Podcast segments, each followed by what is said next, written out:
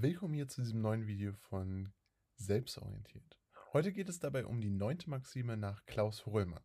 In dieser Maxime widmet er sich der Spaltung der Gesellschaft und dementsprechend wollen wir heute in diesem Video darstellen, wie er die dynamischen Entwicklungen innerhalb der Gesellschaft bewertet und welche Auswirkungen das laut ihm dann schließlich auf die Gesellschaft hat. Dabei haben wir für euch ein Buch verfasst, was rund um Klaus Hochelmann geht, aber auch viele weitere Psychologen abdeckt. Und dazu ist der erste Link jetzt in der Videobeschreibung verlinkt, falls euch das interessiert. Insbesondere natürlich jetzt für die Abiturvorbereitung haben wir das optimal einmal für euch verfasst. Und jetzt würde ich sagen, starten wir direkt in das Video. Und wir wollen uns heute ja angucken, was Hurrimann in seiner neunten Maxime definiert. Und dabei geht er ja auf die Spaltung der Gesellschaft ein. Die Spaltung der Gesellschaft, dabei ein Thema, welches sich insbesondere laut Hurrimann an die dynamische Entwicklung orientiert, die innerhalb einer Gesellschaft stattfindet. Bei dieser dynamischen Entwicklung geht Horelmann davon aus, dass Gesellschaften ein Bestandteil einer ständigen Entwicklung sind. Das macht er historisch fest anhand verschiedener Entwicklungen, die historisch belegbar, eindeutig belegbar sind. Insbesondere stellt er hier in den Vordergrund, dass Gesellschaften ständig sich weiterentwickelt haben, zurückentwickelt haben, beziehungsweise einem ständigen Druck, Entwicklungsdruck brach lagen. Das heißt, Gesellschaften sind laut ihm dann schließlich ein Bestandteil einer ständigen Entwicklung. Und so ist es auch kein Wunder, dass diese Entwicklung dann von ihm als dynamisch beschrieben wird. In seinem Modell geht er ja generell auf dynamische Eigenschaften sehr häufig ein. Und so ist es auch hier. Denn hier beschreibt Horelmann, dass Gesellschaften letztendlich ein Bestandteil einer ständigen Entwicklung sind, dynamischen Entwicklung, die hier stattfindet. Dabei ist das Ganze geprägt durch ständige soziale und ethnische Vielfalten. Das heißt, bei dieser dynamischen Entwicklung stellt er insbesondere in den Vordergrund, dass äh, die sozialen und ethische Vielfalt und ethnische Vielfalt vor allen Dingen auch äh, dazu führt, dass dynamische Entwicklungen stattfinden können. Was meint er damit jetzt konkret? Naja, er geht davon aus, dass die soziale Vielfalt, also wie sozial etwas aufgebaut ist. Äh, das äußert sich natürlich insbesondere in den einzelnen Startbedingungen, äh, in den Chancen und natürlich auch in den ausgeübten geübten Berufen sowie aber auch deren Beziehungen. Aber auch die ethnische Vielfalt, die natürlich insbesondere in einer immer stärker globalisierten Welt äh, sich ständig weiterentwickelt und dementsprechend auch ständig Bestandteil einer ständigen Entwicklung wird, ist es für ihn so, dass Gesellschaften heutzutage nochmal sich schneller entwickeln, als es historisch gesehen war und dementsprechend natürlich Bestandteil dieser ständigen Entwicklung bleiben, aber diese ständige Entwicklung nochmals dynamischer wird, nochmals häufiger bzw. schneller stattfindet.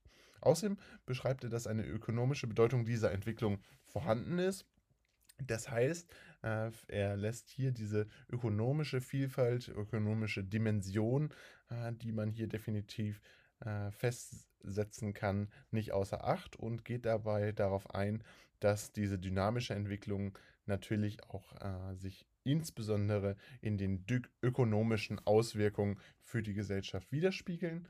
Und dabei ist das dann für ihn ein Anhaltspunkt äh, festzulegen, inwiefern Gesellschaften sich weiterhin auch entwickeln müssen, beziehungsweise inwiefern gesellschaftlichen, Gesellschaften auch auf diese ökonomische Bedeutung der dynamischen Entwicklung eingehen müssen. Kommen wir nun zu den Auswirkungen. Welche Auswirkungen hat das jetzt auf eine Gesellschaft? Und da gibt es drei Auswirkungen, die maßgeblich für Horelmann sind. Insbesondere geht er dabei auf die Entwicklung ökonomischer Ungleichheiten ein. Wir hatten gerade schon einmal angesprochen, dass die Ökonomie ein sehr wichtiger Bestandteil der Entwicklung nach Horelmann sind. Und er sagt, dass insbesondere durch ökonomische Ungleichheiten praktisch die Möglichkeit besteht, dass sich Gesellschaften trennen, dass diese Gleichheiten zu einer Spaltung der Gesellschaft führen und das wiederum natürlich so gesehen dann auch einen Einfluss auf das einzelne Individuum bzw. auf die Entwicklung der Gesellschaft als solches haben kann. Dabei kann das auch dazu führen, dass eine Spaltung der einzelnen Lebenswelten stattfindet.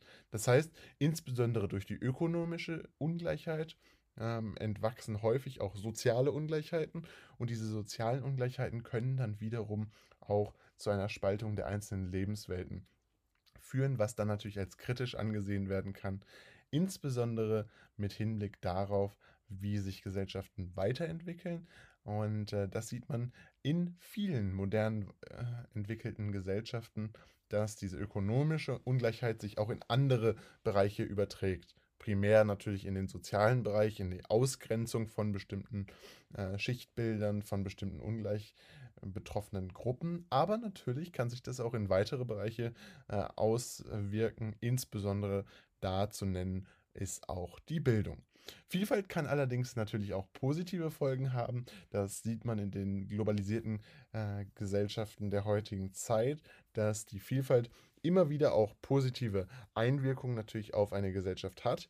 Und äh, dementsprechend stellt er auch heraus, dass die Spaltung der Gesellschaft zwar grundsätzlich stattfindet und äh, ein äh, für ihn nicht zu nivellierender Zustand ist, aber man muss hier laut ihm auch betonen, dass diese Vielfalt ähm, die in modernen Gesellschaften laut ihm viel häufiger und viel stärker vertreten ist, auch positive Folgen haben kann und dementsprechend auch eine Gesellschaft positiv ähm, positive Effekte verspürt, wenn es um die Entwicklung einer äh, beständigen dynamischen Anpassung äh, des eigenen Gesellschaftsmodells geht. Also Vielfalt für ihn ein sehr wichtiger und positiver Aspekt. Und damit soll es auch gewesen sein von diesem Video hier um Klaus Hohlmann. Zunächst möchten wir euch aber das Ganze nochmal zusammenfassen. Hohlmann geht ja von der Spaltung der Gesellschaft aus. Das heißt, für ihn ist das ein Zustand, der nicht nivelliert werden kann. Das ist ganz wichtig, denn er geht von einem Ist-Zustand aus und das wird sich auch später in der Kritik nochmal wiederfinden, dass man das natürlich durchaus kritisch betrachten kann, denn ähm, diese Annahme von Horelmann die er hier in der neunten Maxime trifft, die ja später auch erst ergänzt wurde, äh, ist für ihn tatsächlich ein Zustand, der nicht nivelliert werden kann. Er geht davon aus, dass Gesellschaften permanenter Teil einer dynamischen Entwicklung sind. Diese Gesellschaften müssen sich dabei äh, ständig weiterentwickeln und dies ist historisch begründet laut ihm, sind dabei geprägt durch verschiedene Einflüsse, insbesondere einer ethnischen und aber auch sozialen Vielfalt. Und das führt dann für ihn dazu, dass äh, Entwicklungen ökonomischer Ungleichheiten sowie aber auch sozialer und bildungsperspektivischer äh, Ungleichheiten stattfinden. Und äh, Vielfalt kann aber laut ihm natürlich auch positive Folgen haben, die man laut ihm auch in vielen modernen, globalisierten Gesellschaften wiederfinden kann. Und damit soll es gewesen sein von diesem Video rund um die neunte Maxime nach Klaus Horelmann. Falls euch das Video gefallen hat, würden wir uns sehr freuen, wenn ihr einen Like da lasst. Gerne könnt ihr auch unseren Kanal abonnieren. Und ansonsten würden wir uns sehr freuen, wenn ihr einmal in den ersten Link in der Videobeschreibung reinkriegt. Insbesondere natürlich, wenn ihr euch aktuell auf euer Abitur vorbereitet und äh, da nochmal eine schnelle äh, Lernhilfe braucht, einen Text braucht, äh, mit dem ihr einfach besser lernen könnt, dann ist das Buch äh, rund um Klaus Horelmann sicherlich richtig für euch, auch für viele weitere Psychologen, unter anderem Sigmund Freud, ähm, aber auch Erik Erikson oder auch Jean Piaget, findet ihr da alles Nützliche, was ihr braucht. Und damit soll es jetzt gewesen sein. Ha haut rein, wir sehen uns beim nächsten Mal wieder und